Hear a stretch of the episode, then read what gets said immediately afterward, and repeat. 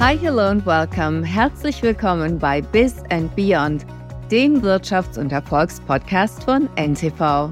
Wir sprechen mit spannenden Persönlichkeiten unter anderem über ihr Business, ihren Erfolg und den Weg dahin. Und wir, das sind Sandra Navidi in New York und Ulrich Reitz in Köln. Wir begrüßen heute einen Virologen bei Biz and Beyond, die Corona-Krise hat ihn bekannt gemacht. Er ist Direktor des Instituts für Virologie am Universitätsklinikum in Bonn und einer der bekanntesten Mediziner in Deutschland, Professor Hendrik Strick. Hendrik, wie bewertest du die aktuelle Corona-Situation? Wir müssen erstmal über Corona reden.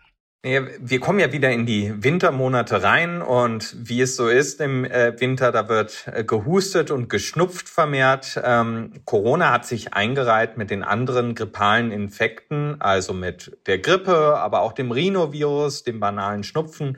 Und darum ist davon auszugehen, dass die Corona-Fälle natürlich auch wieder nach oben gehen werden im Herbst und Winter. Macht mir das Sorgen? Nein, denn wir haben eine hohe Grundimmunität und wir haben immer noch das Omikron, äh, die Omikron-Variante. Zählst du Corona mittlerweile eher so in die, in die Kategorie der Erkältungskrankheiten? Ja, Erkältungskrankheiten ist ja nicht so ein äh, wissenschaftlicher Begriff. Äh, äh, also ich sage lieber grippale Infekte. Ähm, weil sie ähm, natürlich auch eine Grippe, und das darf man nicht über, äh, übersehen, ne, auch eine Grippe kann ja schon manchmal auch zu schweren Verläufen oder sogar tödlichen Verlaufen führen. Darum ist ähm, Erkältung klingt sehr banal, aber es ist etwas, was man natürlich im Einzelfall bei Risikogruppen ernst nehmen muss, bei äh, der jüngeren Bevölkerung nicht. Hier auf der Upper East Side in New York laufen jetzt schon wieder sehr viele Leute mit Masken rum. Die Infektionszahlen sollen relativ hoch sein. Was wäre da dein Rat? Soll man sich nochmal impfen lassen? Lässt du dich nochmal impfen? Also ich selber lasse mich nicht nochmal impfen ähm, äh, und ich würde da auch immer die STIKO-Empfehlung äh, wiederholen, äh, die ja sagt, dass äh, Menschen ab einem Alter über 60 Jahre die auch in den letzten zwölf Monaten zum Beispiel keine Impfung oder keine Infektion gehabt haben, denen rät man schon eher, sich nochmal boostern zu lassen. Jüngere Menschen, äh, die keine Risikofaktoren haben, also zum Beispiel keine Lungenerkrankung oder Herzerkrankung, denen würde man nicht zu einer Impfung äh, raten. Und da ich weder eine Risikoerkrankung habe noch äh, über 60 bin, äh, lasse ich mich auch nicht impfen. Welche Empfehlungen bräuchten wir, um eine neue Corona-Pandemie zu vermeiden? Oh, das ist ein äh, großes äh, Fass, äh, was wir da aufmachen, denn ähm, dass die, um Lehren wirklich aus dieser Pandemie zu ziehen, müssten wir ja in viele verschiedene Teilbereiche reingehen. Und das ist gar nicht so trivial, ähm, da eine gute Aufarbeitung zu haben oder auch eine bessere Vorbereitung auf eine neue Pandemie ähm, äh, zu, zu finden. Ich denke, wenn ich einen Punkt herausgreifen kann, für mich war es in dieser Pandemie ein großer äh, Fehler äh, in vielen Ländern, aber auch in Deutschland, dass wir nicht ähm, von Beginn an ein Expertengremium gehabt haben, wo viele verschiedene Fachbereiche zusammengenommen wurden. Die Virologie ist ein relativ kleiner Fachbereich.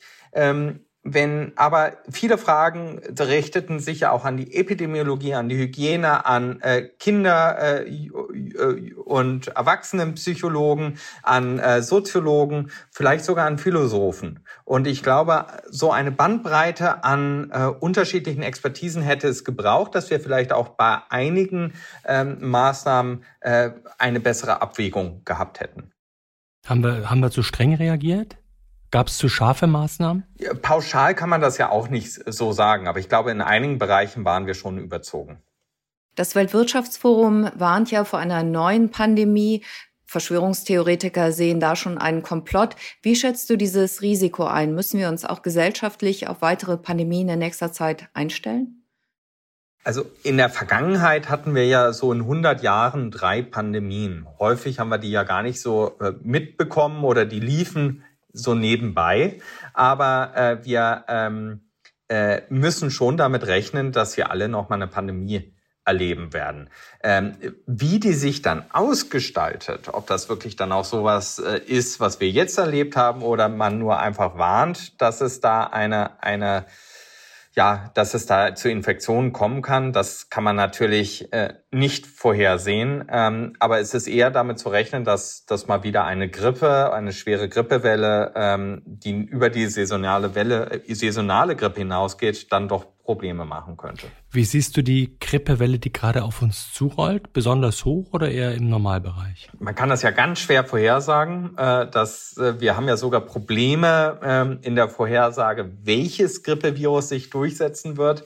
Ähm, wenn, wenn wir nur den Blick auf die Südhalbkugel äh, wagen, ähm, was ja uns einen kleinen Indikator gibt, wie es äh, bei uns dann in der äh, in den nächsten Monaten aussehen könnte.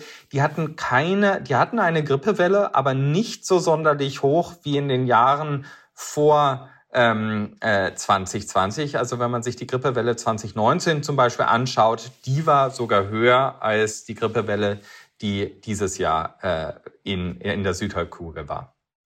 Sind wir für künftige Pandemien besser aufgestellt? Gab es so eine Art Lessons learned aus dieser Corona-Krise? Na, das haben wir ja eben leider nicht äh, gezogen, so einen Lessons-Learn-Prozess. Wir haben auch nicht wirklich verschriftlicht, was man das nächste Mal besser machen kann. Ich glaube, jeder von uns hat ein ähm, schon so ein Lessons Learned gezogen, hat für sich die Lehren gezogen, ja, das hätten wir mal anders gemacht oder das war gut oder so, da hat ja jeder schon so ein Gefühl. Aber als Gesellschaft haben wir so einen Prozess noch nicht äh, gezogen. Kommt er noch? Ich meine, wäre ja wichtig, vermutlich, oder? Ich würde das als sehr wichtig empfinden. Bisher äh, gibt es keine Bestrebungen dazu, das wirklich zu machen. Äh, das kann, weil viele natürlich auch die Sorge haben, dass da einzelne Personen an Pranger gestellt werden.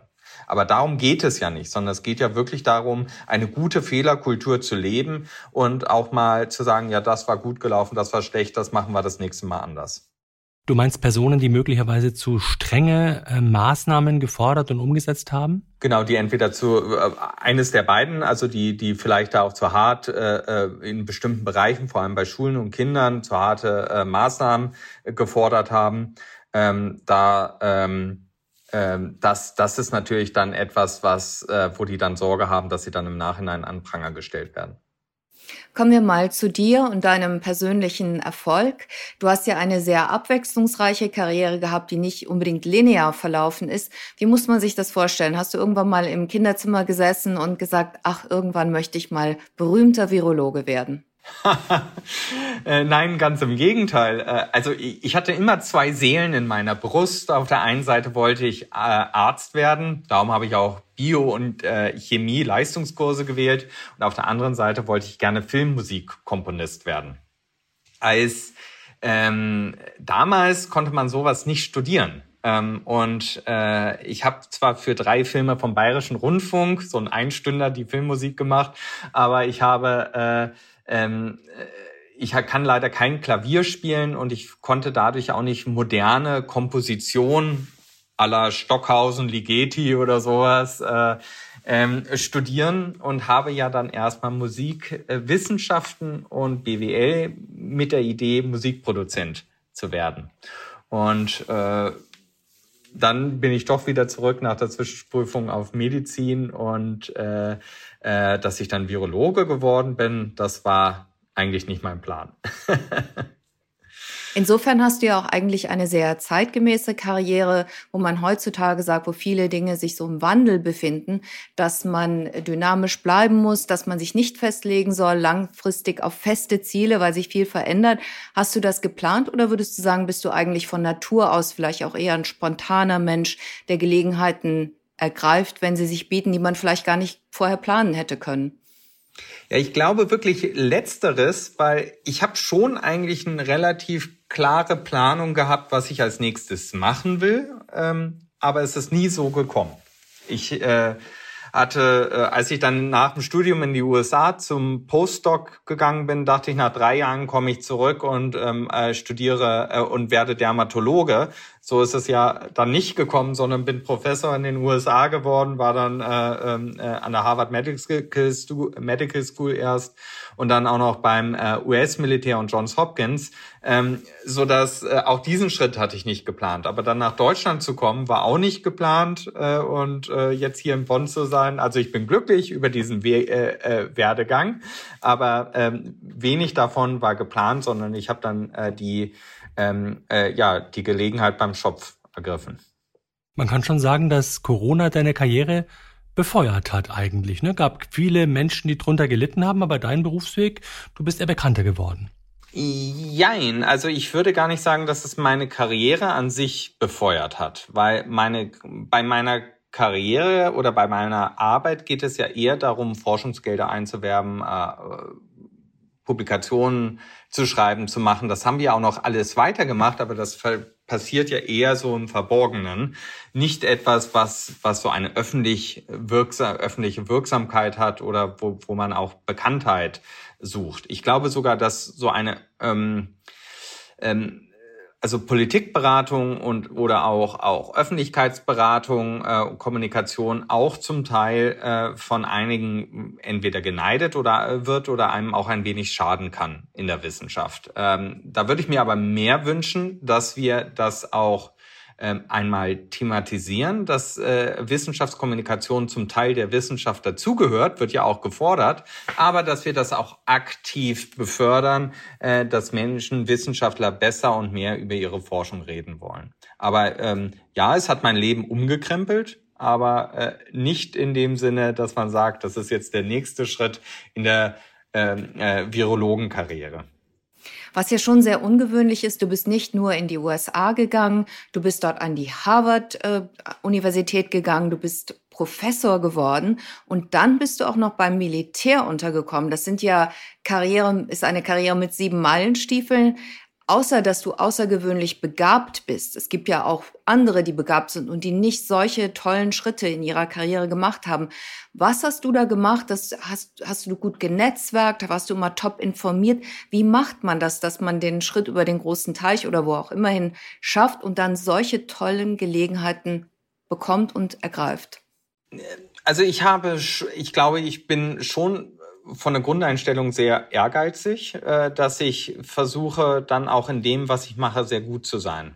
Äh, das hat auch zum Teil persönliche Gründe, dass also dass es dann so so, so einen Antrieb gegeben hat äh, immer, aber dass ich diesen Schritt dann von den von von Boston, von Harvard äh, beim US-Militär, wo ich ja dann die diese Doppelprofessur oder äh, Assoziierung einmal bei der äh, Uniformed Health Services Universität, also der, der Armee-Universität ähm, und Johns Hopkins äh, Bloomberg School of Public Health, hat, Health hatte.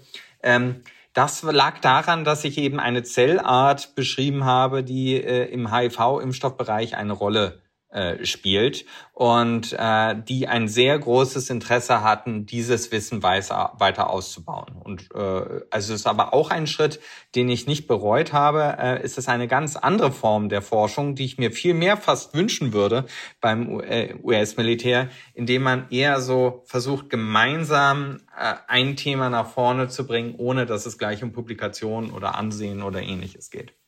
Du hast eben gesagt, dein Ehrgeiz hat auch persönliche Gründe. Was muss man sich darunter vorstellen? Wie ist da, was da passiert?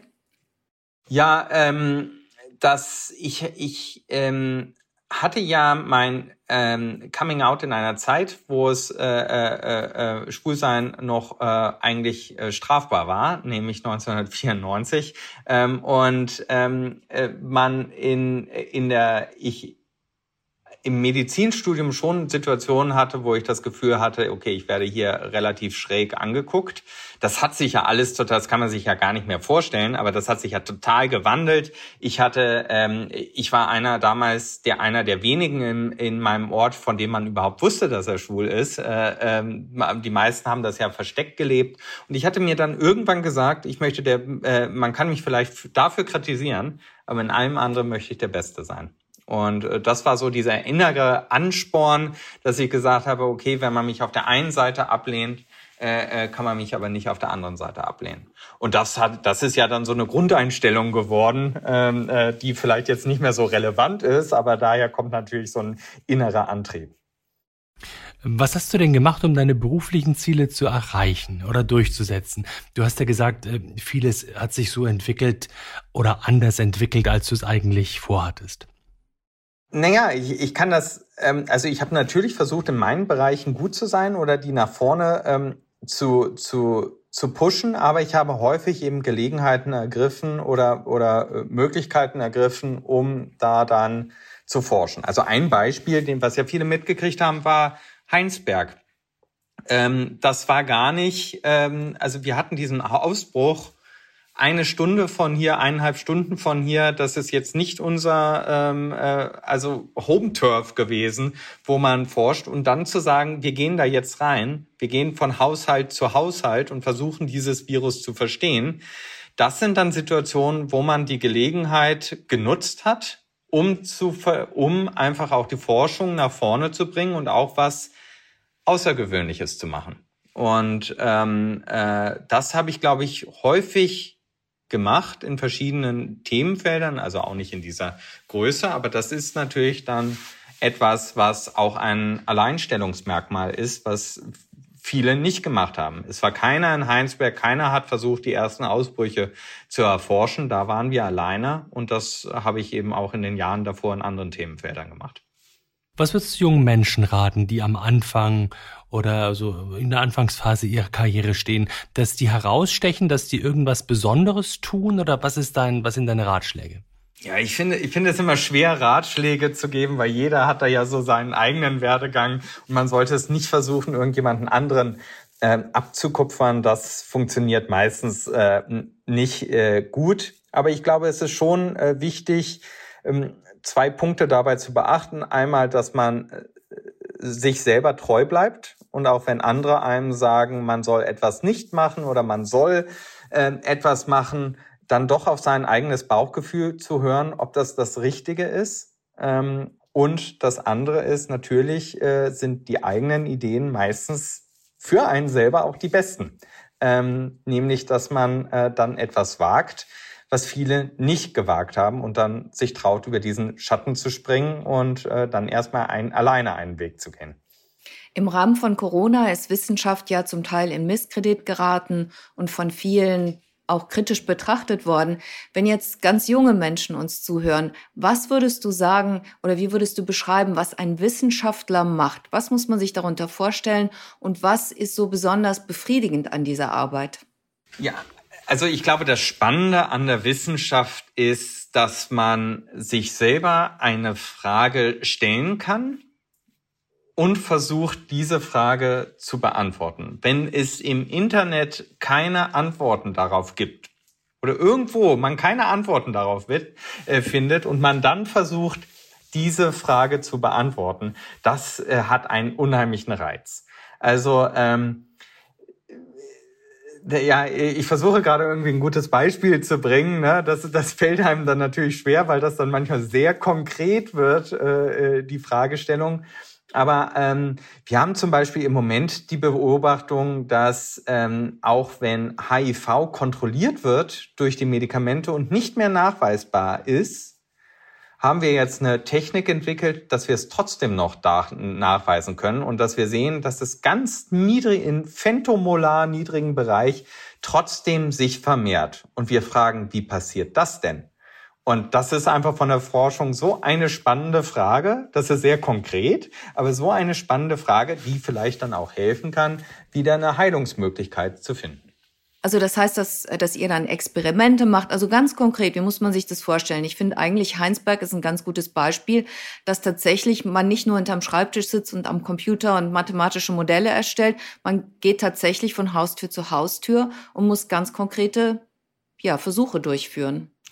Also bei, bei Heinsberg war ja ganz äh, konkret für uns die Frage, wie verbreitet sich das Virus? Wie viele Menschen sind infiziert, die gar nichts davon wissen? Welche Symptome haben diese Menschen? Wir saßen hier dann zusammen am Nachmittag und haben uns aufgeschrieben, was uns interessiert Und das sind verschiedene Köpfe, die sich dann zusammengesteckt haben und haben dann überlegt, okay, die Frage stellen wir so, die stellen wir so. Und dann diese Kombination von Antwortmöglichkeiten ergibt uns, gibt uns dann diese Möglichkeit.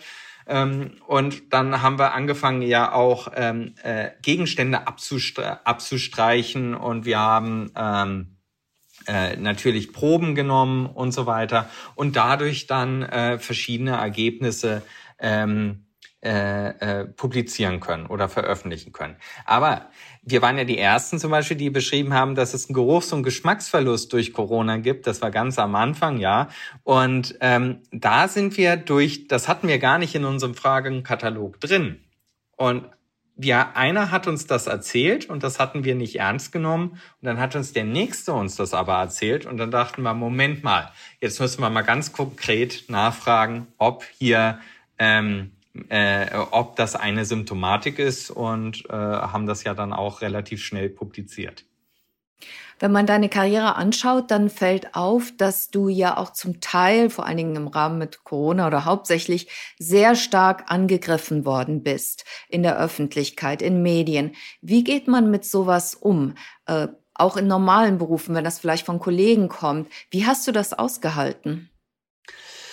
Ach, äh, das ist wirklich so ein Learning by Doing. Also das ist äh, ähm, ja auch etwas, was ich das erste Mal in meinem Leben erlebt habe, dass man so ein so ein enormen Gegenwind bekommen hat, vor allem dahingehend, dass man ähm, äh, dass man zum Teil ja auch falsch verstanden wurde, zum Teil aber auch absichtlich angegriffen wurde, äh, dass äh, ähm, einem unterstellt wurde, dass man irgendwie die die die äh, die Menschen in einem Sozialdarwinismus äh, irgendwie ausselektieren wollte, also wirklich ganz abstruse, äh, furchtbare Ideen.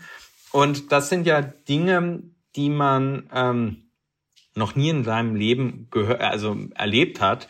Ähm, und ich glaube, da ist das Feld so nach und nach gewachsen. Ich glaube, das Beste, was man machen konnte oder was ich machen konnte, ist, ich sehe überhaupt auf Social Media nur, wenn ich äh, selber aktiv danach suche. Ich kann das gar nicht, ich habe meine Einstellung so gesetzt, dass, das, dass ich das nicht, nicht sehe, diese, diese Kommentare oder so.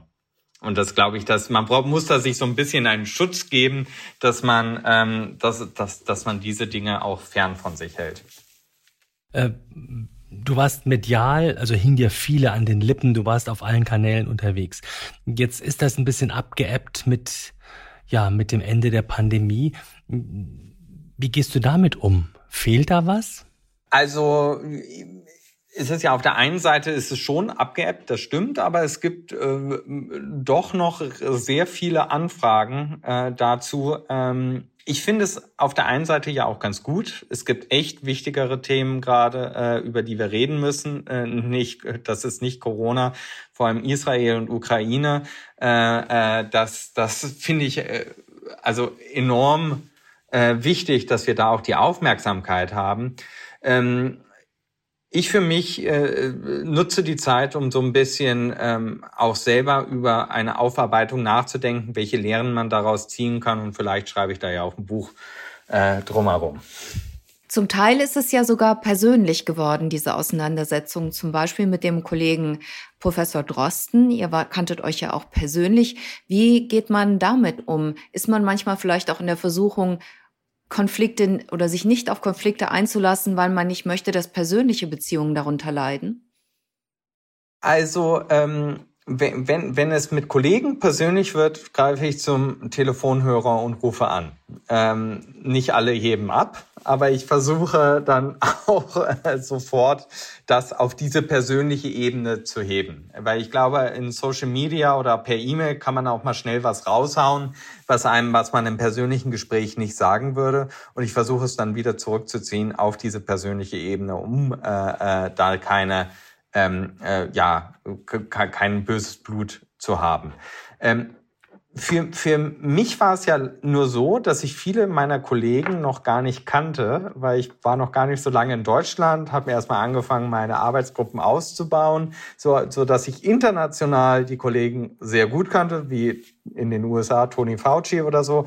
Ähm, aber in Deutschland selber waren mir viele Namen bis dahin nicht bekannt. Und das habe ich dann erst im Nachhinein äh, ähm, ähm, oder während der Pandemie habe ich die dann kennengelernt. Naja, und dann hatte man manchmal eben leider äh, nicht den besten äh, Start miteinander. Gab es irgendwelche Fehler oder Misserfolge, die dazu geführt haben, ähm, dass du, ja, dass du da ein wichtiges Learning draus ziehst, dass du es künftig noch anders machst? Es gab natürlich ähm, Dinge, wo ich denke, das hätte ich, würde ich im nächsten Mal anders machen. Also ähm, oder auch, ich würde das vielleicht mal ein bisschen allgemeiner halten wollen. Ich glaube, am Anfang habe ich sehr frei nach Schnauze geredet und auch die Sachen so gemacht, wo ich dachte, das ist, das ist einfach gut so. Ne, habe mir nicht viele Gedanken darüber gemacht und nicht viele, viele Gedanken über Hintergründe ähm, dabei gemacht, sondern ich habe einfach so agiert und so geredet, wo ich denke, das ist einfach alles in Ordnung. Da habe ich sicherlich total viel draus gelernt von der Kommunikation, von, von auch medialen Playern, wie die zusammengehören, ähm, äh, äh, am Unterschied zwischen äh, äh, ähm, Politik äh, und Wissenschaftsredaktion und sowas. Das sind ja Dinge, über die ich mir nie Gedanken gemacht habe vorher. Für mich war auch früher äh, so, dass wenn ich in die Zeitung geschaut habe, erstmal alles geglaubt habe, was in der Zeitung steht. Steht ja in der Zeitung, muss ja richtig sein. Heutzutage habe ich da auch kapiert, dass da ein großer Unterschied ist, wie da geschrieben wird und äh, wie gleiche Sachverhalte unterschiedlich dargestellt werden. Also ähm, ich glaube, dass das sind, das sind Lernmomente gewesen, wo man natürlich Fehler gemacht hat dabei. Aber ähm, ich hätte in, aus dem Punkt heraus, aus diesem Moment heraus, hätte ich immer wieder den gleichen Fehler gemacht. Also ich bereue sie nicht. Bei dir fällt auf, du bist stets charmant, stets beherrscht. Mir würde kein, äh, keine Szene einfallen, in der du die Kontenance verloren hast. Wir waren einmal zusammen bei Maybrit Illner in der Talkshow. Persönlich spürt man schon Anspannung, aber du lässt dir das eigentlich nicht anmerken. Du hast ja eben gesagt, du zensierst dich auch ein bisschen mehr, also bist vorsichtiger in dem, was du sagst. Ist es auch wichtig, dass man sich zusammenreißt und vielleicht sich auch nicht immer anmerken lässt, was man wirklich fühlt oder denkt? Also ich denke schon, dass es äh, zu solchen Themen wichtig ist, dass man ähm, das Persönliche rauslässt, dass man auch erstmal nur, nur über die Sache spricht. Ähm, was ich manchmal so ein bisschen, ähm, also das hast du eben schön gesagt, dass man sich so ein bisschen zensiert. Ähm, das versuche ich gerade wieder zurückzuschrauben, weil die Zensur ist zum Teil entstanden durch die Angst äh, oder die Sorge von den Sozial Reaktionen in sozialen Medien. Und das finde ich eine falsche Reaktion, sich davon so fremdbestimmen zu lassen, so dass ich ähm, mehr äh, äh, dahingehend äh, äh, schon so rede, wie mir wieder rede, wie mir der Schnabel gewachsen ist, aber mit einem größeren Hintergrundwissen, was ich dadurch dann vielleicht auch auslösen könnte. Soll ja, sollte ja eigentlich keine Diskussion mehr auslösen in der Art. Also du hast keine Angst, gecancelt zu werden. Ja, ich glaube, äh, wenn man nur vor der Angst, äh, also nur so kommuniziert, dass man Angst hat, gecancelt zu werden oder äh, irgendeinen Shitstorm auszulösen, äh, dann darf man sich öffentlich nicht mehr äußern. Ist das jetzt entspannter für dich, weil du so redest, wie dir der Schnabel gewachsen ist, oder ist es ein bisschen mehr Stress, weil du weißt, dass da Gegenwind kommen kann in den sozialen Medien? Weder noch, ne? Also ich meine, um das nochmal kurz zu sagen, ich bin ja von der Phase reingegangen, dass ich am Anfang so geredet habe, wie mir der Schnabel gewachsen ist und dann gelernt habe, oh, man muss hier total vorsichtig sein, wie man Sachen formuliert und äh, äh, habe mich sehr zurückgenommen und jetzt bin ich mehr, äh, dass ich informat, äh, also besser informiert bin und besser ähm, äh, äh, äh, weiß, wenn ich bestimmte Sachen sage, was es dann auch auslösen kann, wenn ich diese Sachen sage. Aber dann sage ich sie auch bewusst. Kann das vielleicht manchmal auch sein, dass man vielleicht auch unbewusst Kontroverse instrumentalisiert, weil man heutzutage weiß, das gibt Aufmerksamkeit? Mein ehemaliger Chef Nuri Rubini, Wirtschaftswissenschaftler hier in New York, ist auch sehr kontrovers, hat es manchmal, glaube ich, auch so ein bisschen eingesetzt. Kann das auch der Karriere förderlich sein? Das machen dann die Profis, äh, da bin ich noch nicht. wenn man so viele Optionen hat Und wenn man vor allen Dingen auch viele Talente hat. Also du hast ein Musiktalent, du hast aber auch ein wissenschaftliches Talent. Äh, das ist natürlich ein Luxus, den nicht viele Leute haben. Aber wenn man so das Gefühl hat, man hat einige verschiedene Seelen in der Brust, die, die in einem ruhen. Ob man jetzt ein ganz junger Mensch ist und sich entscheiden muss oder ob man in der Mitte der Karriere ist und sagt, ich möchte einfach vielleicht auch mal das andere versuchen. Hast du da irgendwelche Tipps? Ja, das ist eine gute Frage. Ähm, ich glaube, ähm, man sollte sich da nicht selber im Weg stehen. Also man, man sollte schon ähm, überlegen, wenn man, wenn man mal auf der anderen Seite schnuppern will, was das natürlich gut überlegen, was das äh, bedeutet und auch, ähm, ob man wieder zurückgehen kann. Aber ich bin eher ein Fan davon, dass man sagt, man sollte es doch mal ausprobieren oder man sollte es mal machen. Man muss sich da schon ähm, äh, die Optionen frei halten, dann vielleicht äh, äh, äh, doch den Schritt auch wieder zurückzugehen, also dass man sich sein, sein, sein, sein, seine Brücken nicht verbrennt, äh, über die man gegangen ist. Aber ähm, ich glaube, man hat nur ein Leben. Und wenn man die Möglichkeit hat, äh, äh, das so auszugestalten, dass man damit glücklich wird äh, und äh, auch nie bereut, etwas nicht gemacht zu haben, das ist, glaube ich, der richtige Weg. Irgendwann mal komme ich auch zu dir nochmal nach New York und dann will ich ein Musical schreiben. Das ist so oh, mein, ja. wenn ich, wenn ich alt bin, da, da, da gehe ich diesen Weg hin. Weil das war gerade die Frage. Jetzt hast du mit Anfang 40, ich glaube, du warst 42, 43, diese Professur in Bonn übernommen, hattest vorher schon Professuren. Ähm, jetzt, wenn du nach vorne guckst, das machst du doch jetzt nicht 20 Jahre. Welche Ziele hast du noch? Können wir da nächstes Jahr drüber reden? Ist was in der Pipeline? Das klingt spannend. Mal schauen. Aha. Jetzt können die Zuschauer, die Zuhörer können das nicht sehen, aber ja, ein schelmisches Grinsen. sagt vieles, ein schelmisches Grinsen.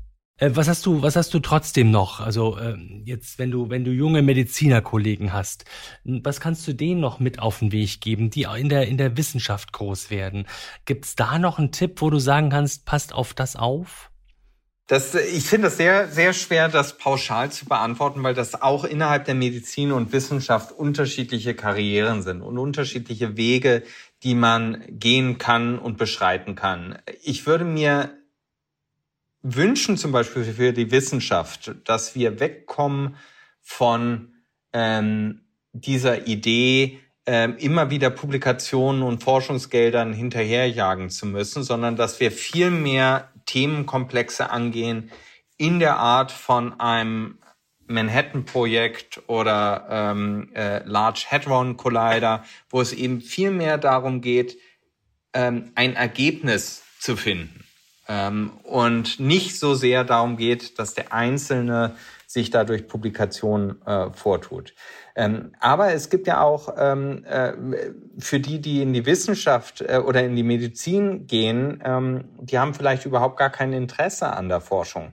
Ähm, und da ähm, würde ich mir wünschen, dass man ähm, äh, von der Gesellschaft aus, dass wir den Hausarzt an sich in seinem Stellenwert sehr viel mehr nach oben setzen, äh, dass wir in Deutschland zu einem Primärarztsystem kommen, wo der eigentlich der Hausarzt der Lokomotivführer ist für das ganze äh, für, für den ganzen äh, für die ganze Gesundheitskarriere, sage ich mal, also der der einem hilft durch dieses Gesundheitssystem zu schleusen. Das sind aber eher Wünsche an die Gesellschaft beides als oder Tipps an den jeweiligen Einzelnen, aber ich glaube, nur die, die in dem System auch arbeiten und sind, können ja am Ende die Veränderungen anregen.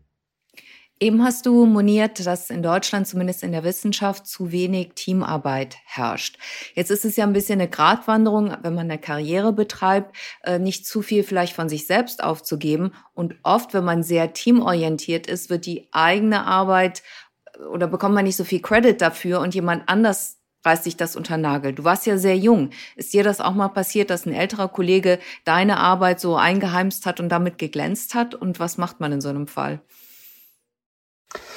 Ja, ich, ich hatte eine Situation, ähm, wo äh, jemand anderes gesagt hat, äh, also wo, im Grunde dann, dann erst Autor sein wollte und ich sollte dann nach hinten rücken. Das wird jedem jungen Wissenschaftler mal so gehen, dass dann diese Forderung kommt.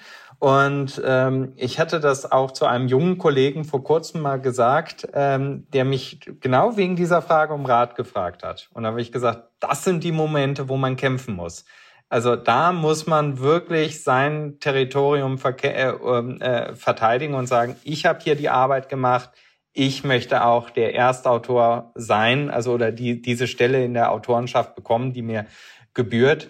Und äh, da gibt es ja, also das muss man nicht gleich hoch eskalieren zum Ombudsmann oder so was für, äh, da gibt es ja alles Anlaufstellen mittlerweile für. Aber ich glaube, jeden, man muss da den, dem Leiter oder den mehr älteren Wissenschaftler dann auch beim äh, bei der Ehre packen und sagen, hier, ihr wart auch mal jung und ihr habt auch dafür gekämpft, dass ihr äh, eure Forschungsergebnisse nicht außer Hand äh, nehmen lässt. Also gebt mir die Chance, hier auch meine Karriere zu machen. Aber das sind die Momente, wo man kämpfen muss. Das ist ganz klar. Ich hatte damals auch den Kampf äh, darum gewonnen. Jetzt gehörst du einer Minderheit an. Wir sprachen es Anfang äh, eingangs an. Also ob es jetzt sexuelle Orientierung ist oder Zugehörigkeit zu einer ethnischen Gruppe oder geschlechtermäßig Mann, Frau und alles, was dazwischen ist die Rechte, es gibt ja viel mehr Gleichstellung jetzt. Viele Leute reagieren darauf mittlerweile auch allergisch. Sind dir da im Laufe deiner Karriere Ressentiments entgegengestoßen oder einfach Schwierigkeiten? Wie geht man mit sowas um, wenn man die Minderheit als Minderheit einer Mehrheit gegenübersteht? Ja, also ich hatte schon natürlich auch solche Erlebnisse, auch wo ganz klar gesagt wurde, äh, dass, dass man keinen, äh, ob es auch jemanden gibt, der nicht schwul ist, der das machen kann. Ähm, ähm, aber ähm, explizit, explizit, explizit, offen. ja. Ähm, aber der, ähm, ich glaube, was ich für mich äh, äh, da gesucht habe als Weg war, äh, also äh, um es mit Taylor Swift zu sagen, shake it off. also äh, oder ähm, äh, einfach ignorieren. Ich glaube, das ist der beste Weg, äh, sich nicht davon zerfressen zu lassen. Es gibt die Mehrheit steht eigentlich hinter einem und äh, äh, äh, äh, das sind einige wenige, die blöde Sprüche haben. Ähm, und ähm, man sollte sich davon nicht irritieren lassen. Ist das schon lange her, dass das passiert ist, oder war das noch kürzlich? Das, das, ist, das ist länger her, ja. Okay. Das heißt, die, die Situation hat sich ein bisschen entspannt, die, die, die Gesellschaft ist moderner geworden, kann man schon so sagen. In, in jedem Fall, in jedem Fall, ja. Ich sagte es eben, du bist sehr charmant, sehr nett, äh, ein Charmbolzen, würde man sagen, im Rheinland. Äh, hat dir das auch geholfen, was das Netzwerken angeht, was Beziehungen angeht? Macht es das leichter, nach Harvard zu kommen und dann vielleicht auch exotischere Positionen wie beim Militär zu erhalten? Wie wichtig ist das? Ich glaube, es ist immer hilfreich, nett zu Menschen zu sein äh, und auch versuchen, Kontakt zu halten und auch äh, zu versuchen, vielleicht mit denen in, ähm, äh, zusammenzuarbeiten. Ähm, in der Wissenschaft ist das eine sekundäre Währung, sage ich mal, ähm, sondern die größere Währung ist natürlich dabei, was man am Ende ähm, für Ergebnisse hat und wie interessant die eigene Forschung ist. Ähm, die das hat dann auch sehr viel mit Technologien zu tun, mit welchen man arbeitet. Aber es hilft einem natürlich sehr, wenn man eher offen ist zu anderen Menschen und auch, ähm, dass man dann eher auch zu Vorträgen oder ähnliches eingeladen wird.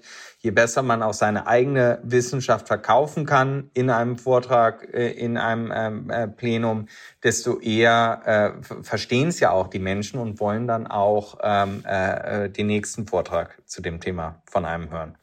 Apropos Verkaufen, äh, wie schwer fällt dir das? Offensichtlich nicht so schwer, aber wie macht man das, dass man um Hilfe bittet, um Unterstützung für sein Projekt wirbt, vielleicht auch ganz konkret Geld? Ist das, muss man da manchmal vor allen Dingen auch Frauen, würde ich sagen, aus dem Schatten, aus seinem eigenen Schatten oder über seinen Schatten springen, um wirklich auch Sachen für sich einzufordern aktiv?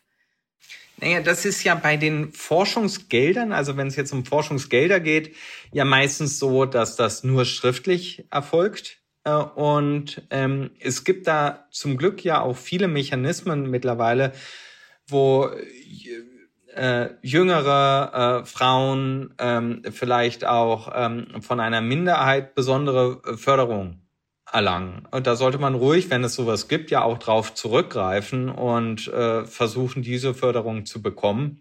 Ähm, es gibt ja das Phänomen in der Forschung, wir nennen das die Leaky Pipeline, dass äh, gerade in solchen Fächern wie Biologie zum Teil über 80 Prozent der Studienanfänger Frauen sind, aber ganz am Ende zum Professor sein ganz wenig Frauen nur ankommen. Also darum eine äh, äh, leaky Pipeline. Ähm, irgendwo ist da ein Leck und das liegt zum Teil eben daran, dass, ähm, also gibt es viele Theorien drumherum, aber dass gerade die, die Familie und äh, äh, das, was vom Forscher in den Anfangsjahren abverlangt wird, sehr schwer zu vereinbaren ist. Und daher gibt es ja da gesonderte Fördertöpfe, dass man äh, äh, Frauen eben auch die Möglichkeit gibt, hier da eine bessere Vereinbarkeit äh, hinzubekommen, weil äh, äh, Geburt und äh, also da geht es ja gar nicht um Haushalt oder solche Sachen, sondern Geburt, äh, äh, stillen, neues Kind oder so, da ist die Frau ungleich mehr gefordert als der Mann. Ganz egal, wie man das dreht und wendet. Hast du da noch spezielle Tipps für Frauen auf Lager, wenn du die siehst, auch konkret in deinem Umfeld, was du da mitbekommen hast? Ja, ich glaube, also äh, der konkrete Tipp ist da wirklich dabei, dass man auf diese Fördertöpfe äh, zurückgreift. Da gibt es relativ viel. Es gibt auch zum Beispiel an den Universitäten zum Teil Förderung. Man, man wird ja gerade als junge Wissenschaftlerin häufig gefragt, ob man nicht in die Ethikkommission kommt oder äh, eine, eine Berufungskommission oder sonst für eine Kommission.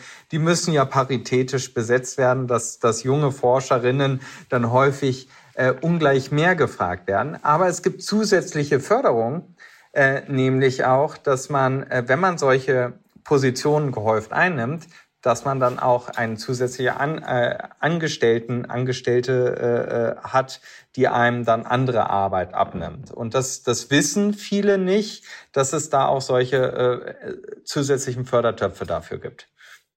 Wenn wir über Forschung sprechen, ähm, es gibt jetzt dieses Hammerthema künstliche Intelligenz. Spielt das bei euch eine Rolle? Ja, natürlich. Ähm, vor allem dann, wenn wir große Datensätze haben. Also das ist ja äh, eher so ein Machine Learning, also dass, ähm, äh, dass äh, der Computer quasi mal schaut, was ist denn da in den Daten zu finden.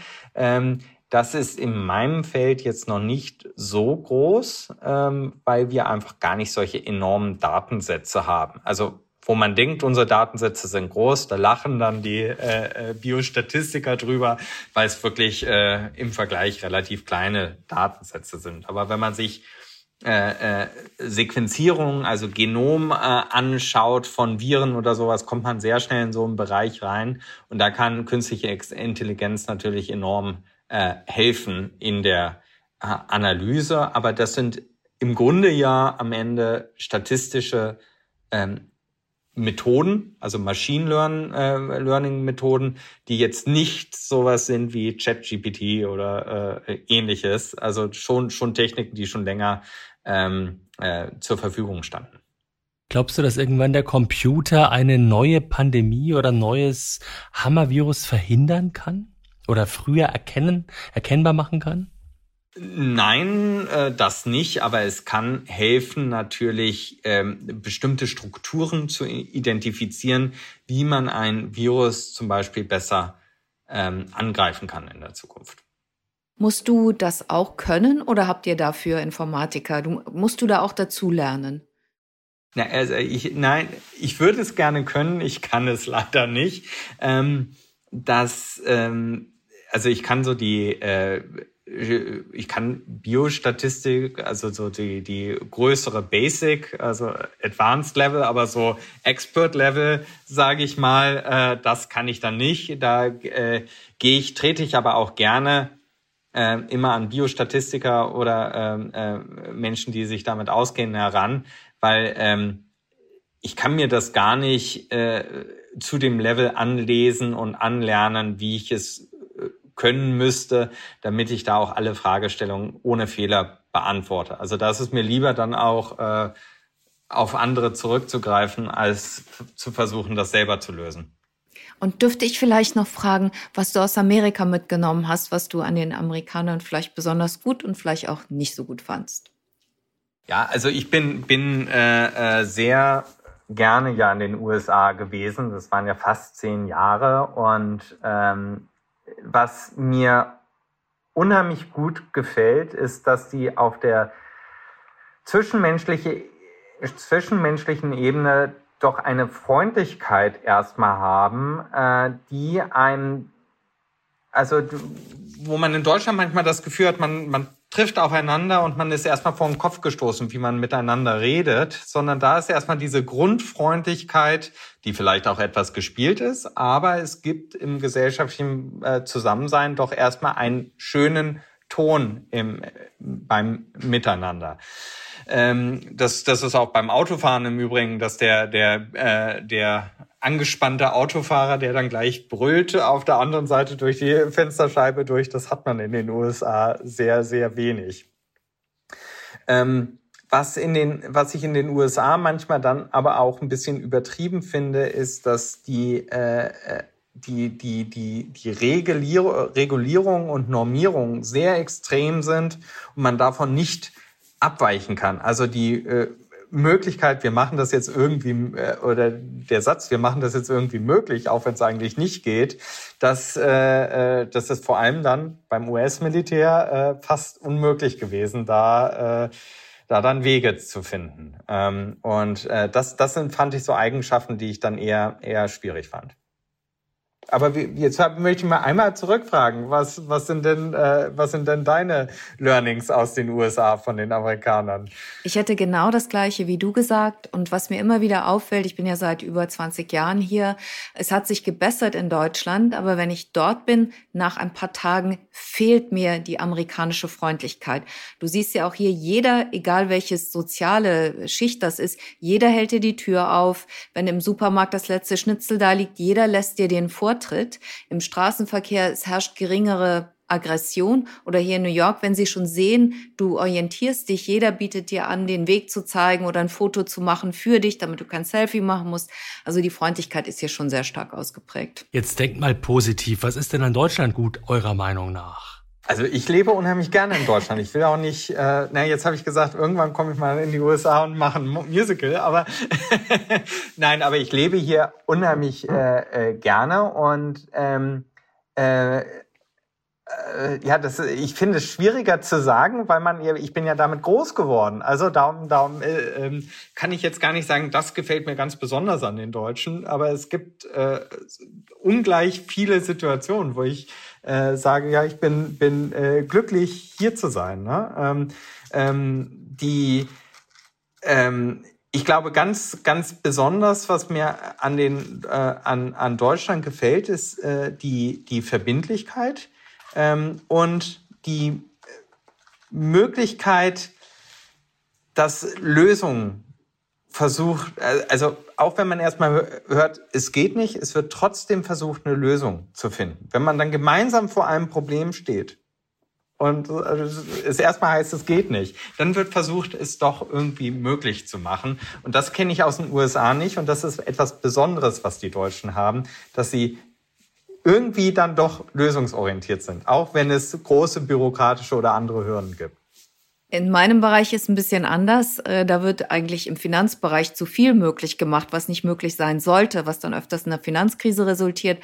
Aber ich würde auch sagen, ähnlich wie du, was ich schätzen gelernt habe aus der Distanz, ist die Verlässlichkeit. Also vieles hier in Amerika, das ist auch ein Vorteil. Sie machen große Show, sie können verkaufen, aber oft stellt man fest, dass heiße Luft dahinter steckt. Und dieses Solide finde ich jetzt in Deutschland auch schon gut. Verlässlichkeit ist ein gutes Stichwort. Wir haben Hendrik versprochen, dass es nicht länger als eine Stunde geht. Insofern, wenn du, letzte Frage, nochmal ein Praktikum machen könntest. Wir wissen, du machst gerne Musik, du bist passionierter Mediziner. Diese Bereiche ausgeschlossen. Wenn du ein Praktikum machen könntest, zwei Wochen, vier Wochen, was wäre das? In der Tat würde ich das gerne bei äh, Hans Zimmer machen. Oh ja, Könnt ihr super. das vermitteln? Kann ich total verstehen. Gib mal Hintergründe. Vielleicht ist er ja, nicht Hans, so Hans bekannt. Zimmer ist ja irgendwie der äh, äh, äh, ist ja Filmmusikkomponist in äh, Hollywood, hat ja äh, glaube zwei Oscar äh, bekommen und ähm, der ähm, ja durch angefangen hat wirklich durch, durch klassisches Komponieren, aber mittlerweile durch Sampling-Techniken und unterschiedliche, ja, also Aufnehmen von unterschiedlichen Geräuschen und daraus Musik macht, ähm, äh, finde ich enorm spannend. Äh, er hat sich damals ja getraut, wurde bei keiner Musikhochschule in Deutschland angenommen und hat sich getraut, seine Koffer zu packen, einfach in die USA zu fahren und dort Filmmusikkomponist äh, zu werden. Das würde ich gerne mal äh, ein bisschen diesen Spirit äh, aufnehmen von ihm und auch zu lernen, wie er eigentlich arbeitet, finde ich total spannend. Vielleicht hört das ja. Ja, also Herr Zimmer, ich bewerbe mich auf ein Praktikum. Okay, dann Hendrik, hab ganz vielen Dank für deine Zeit, für deine Insights. Ja, danke schön. Vielen Dank für einen Bereich, von dem wir normalerweise als Außenstehende nicht so viel mitbekommen. War sehr interessant. Auf bald. Auf bald mal. Vielen Dank, dass Sie mit dabei waren. Wir würden uns sehr freuen, wenn Sie unseren Podcast Bis and Beyond abonnieren würden und auch beim nächsten Mal wieder mit von der Partie sind. Sie hörten Bis and Beyond, den Wirtschafts- und Erfolgspodcast von NTV. Produziert wird dieser Podcast von Andolin Sonnen aus dem Team der Audio Alliance. Die Redaktion übernahmen Sandra und ich. Vielen Dank fürs Zuhören und bis in zwei Wochen. Tschüss. Goodbye und bis zum nächsten Mal. Ihre Sandra Navidi aus New York und Ulrich Reitz in Köln.